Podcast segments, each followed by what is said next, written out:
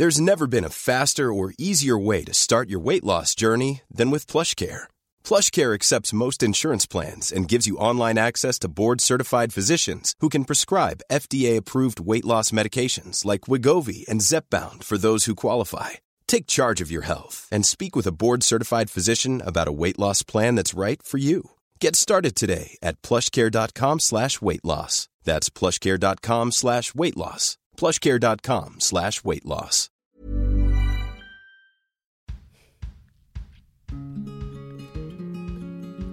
Vous écoutez Tuto Conquérir le Monde, Déminage, épisode 17.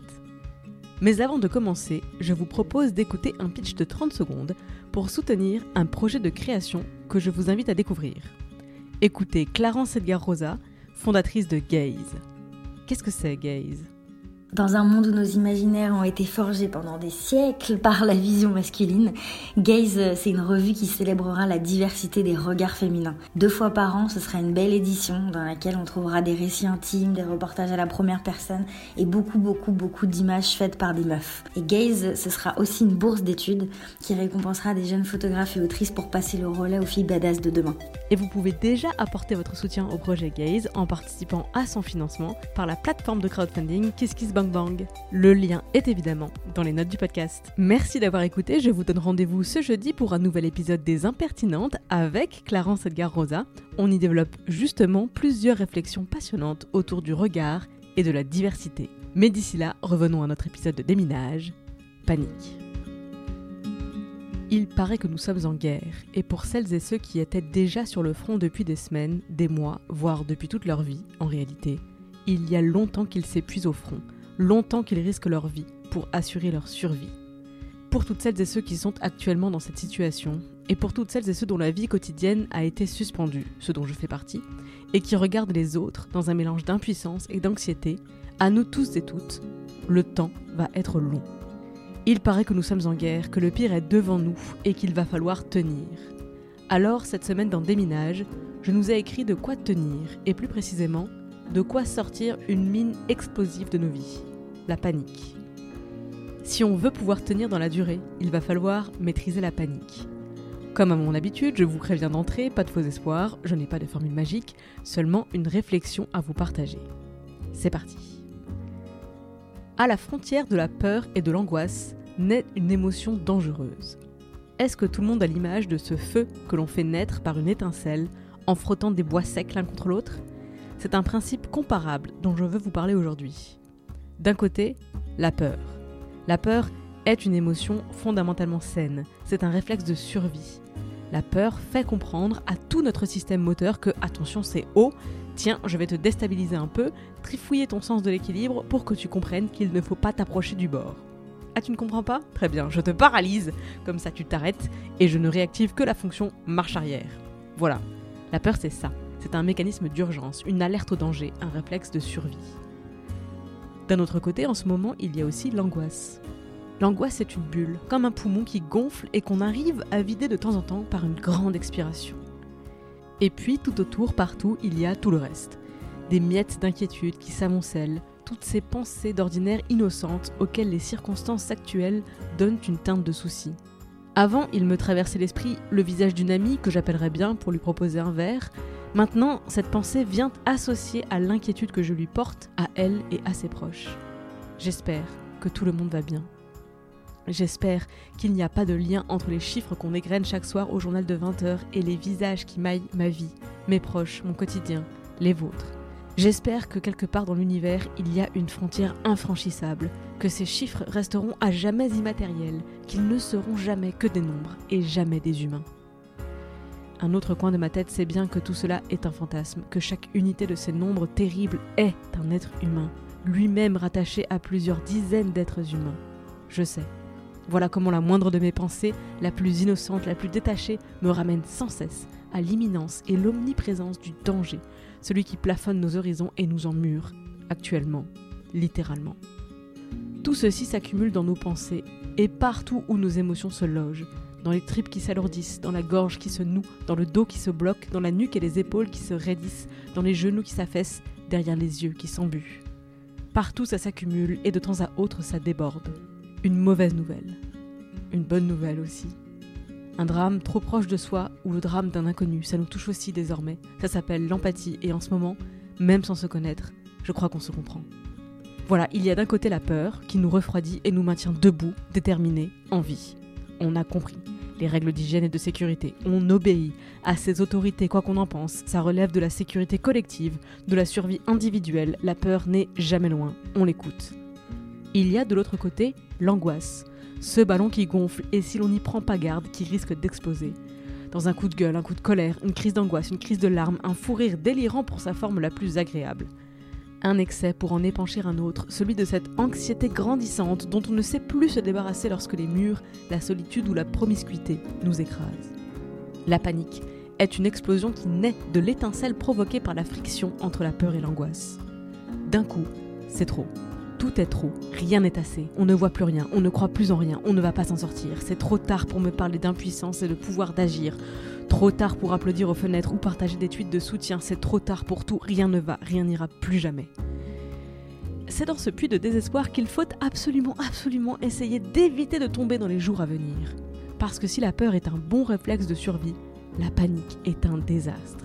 Elle te fait faire n'importe quoi. C'est le déraillement assuré. Il va donc falloir, coûte que coûte, éviter de paniquer. Alors exceptionnellement, j'inclus dans cet épisode de déminage une partie travaux pratiques, parce que je ne suis pas cruelle, je ne viens pas vous mettre le nez dans la fabrique de la panique pour vous dire rendez-vous dans 48 heures pour apprendre à éviter le désastre, abonnez-vous Non, non, non, je ne vais pas faire ça.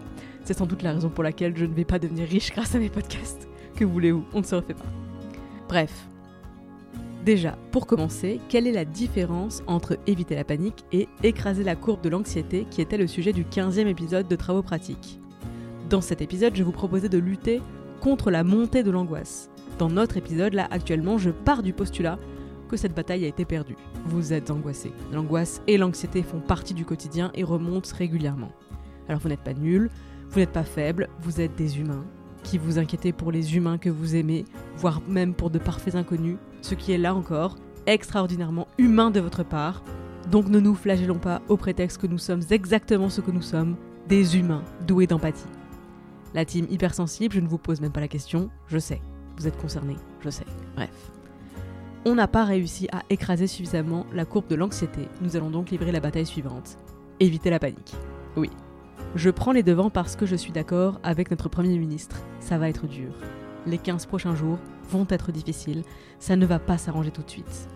Donc, si tu es déjà borderline dans la gestion de tes émotions, j'anticipe un échauffement de la cocotte d'angoisse dans les jours à venir.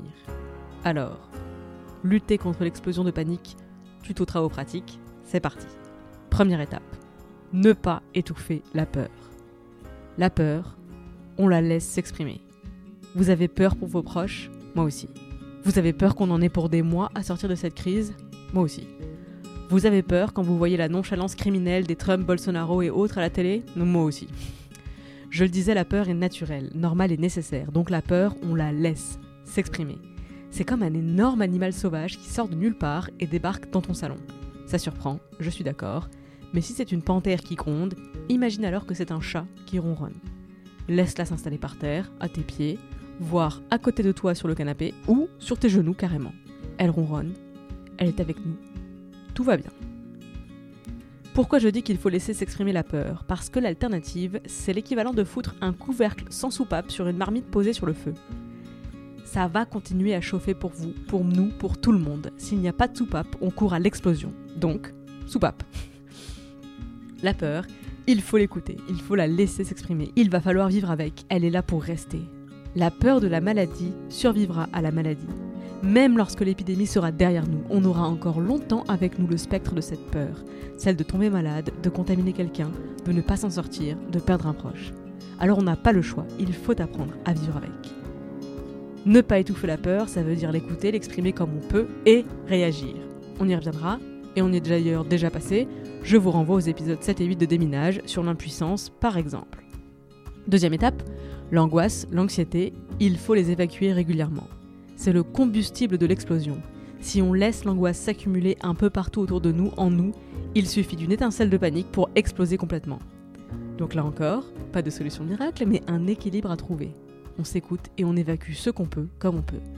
On cherche à s'isoler un peu si on vit confinés les uns sur les autres. On cherche les connexions virtuelles si au contraire on est isolé dans un petit espace. On évite surtout, surtout de se coller des pressions supplémentaires de type si je n'ai pas écrit une sonate, un roman et redéfini l'intégralité de ma vie personnelle et professionnelle à l'issue de ce confinement, j'aurais perdu mon temps. Un grand non à cette obsession productiviste. La priorité, ce n'est pas de rentabiliser le temps, la priorité absolue, c'est d'aller bien, de prendre soin de sa santé physique et mentale. Oui, je suis un peu péremptoire, euphémisme, je donne des ordres alors que d'habitude j'ouvre des portes, mais c'est parce que moi, sous pression, je deviens directive et autoritaire. Les règles du jeu n'ont cependant pas changé, tu prends ce que tu veux dans ce que je raconte, c'est juste que j'ai tendance à davantage tout présenter comme affaire et moins comme de quoi s'inspirer. Fin de la parenthèse. Quelques astuces pratiques pour évacuer l'angoisse et l'anxiété.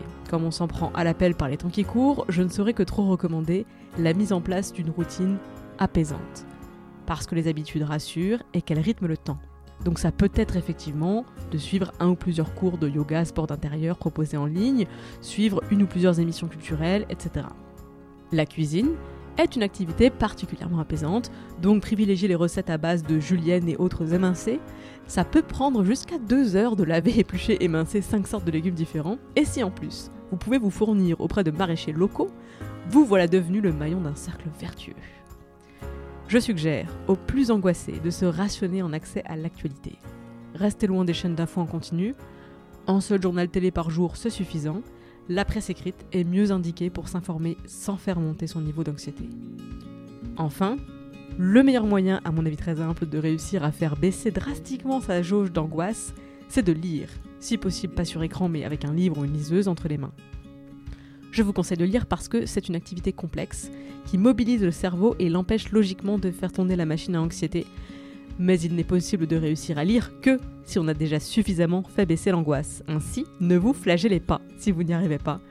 Reprenez les conseils précédents et réessayez plus tard. Et pour finir sur cette deuxième étape, je me permets un conseil d'ordre général. L'alcool n'aide pas. Oui, je sais, on dirait que si, parce que sur le moment ça calme, puis ça tabasse un peu, donc on arrive à dormir. Mais non, physiquement et psychologiquement, l'alcool n'aide pas. Si vous avez besoin d'aide sur ce sujet, n'hésitez surtout pas à passer un appel à Alcool Info Service au 0980 980 930. On vous y répond de 8h à 2h du matin, 7 jours sur 7. Bon courage. 0 980 980 930. Troisième étape pour éviter la panique, il va falloir faire un deuil. Non pas le deuil de quelqu'un, non pas s'infliger un niveau de douleur comparable à la perte d'un proche, certainement pas. Il va falloir faire le deuil d'une idée, celle qu'on se faisait de notre confort, de notre sécurité, l'idée qu'on se faisait de notre avenir aussi. Tout est bouleversé, tout est plongé dans l'incertitude, et s'accrocher de toutes ses forces à une idée, c'est épuisant et désespéré. Qu'importe la force et la conviction qu'on y met, il ne nous appartient pas de changer nos circonstances, là maintenant, dans l'immédiat. Pour l'heure, il faut attendre. Faire le deuil d'une idée, ça porte un nom, ça s'appelle lâcher prise. Oui, je sais, ça a l'air facile, non, ça ne l'est pas. Non, il ne suffit pas de se le dire pour y arriver. Je sais.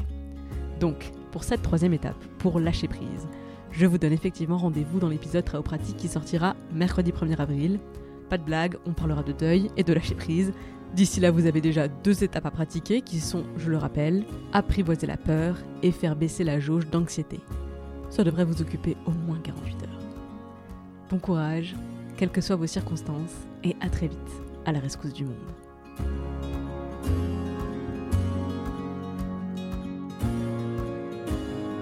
Déminage est une émission d'introspection et d'empouvoirment entièrement réalisée par moi-même. Je suis Clémence Bodoc, rédactrice en chef des podcasts Tuto Conquérir le Monde. Vous pouvez retrouver toutes les émissions sur le flux Tuto Conquérir le Monde, sur Activiste et sur Les Impertinentes.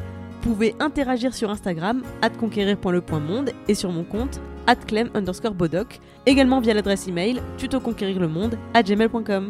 J'ai aussi une newsletter, l'adresse pour s'inscrire c'est bit.ly slash clembodoc. Je me finance entièrement grâce à la publicité et à vos dons sur Patreon, c'est www.patreon.com slash clembodoc.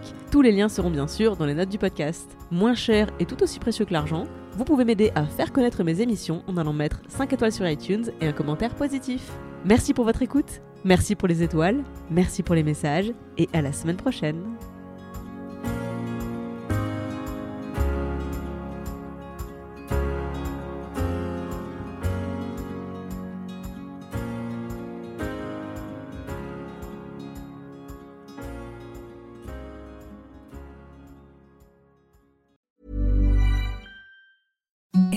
The softest sheets you've ever felt. Now imagine them getting even softer over time. That's what you'll feel with Bowl and Branch's organic cotton sheets. In a recent customer survey, 96% replied that Bowl and Branch sheets get softer with every wash. Start getting your best night's sleep in these sheets that get softer and softer for years to come. Try their sheets with a 30-night guarantee. Plus, get 15% off your first order at bowlandbranch.com. Code BUTTERY. Exclusions apply. See site for details.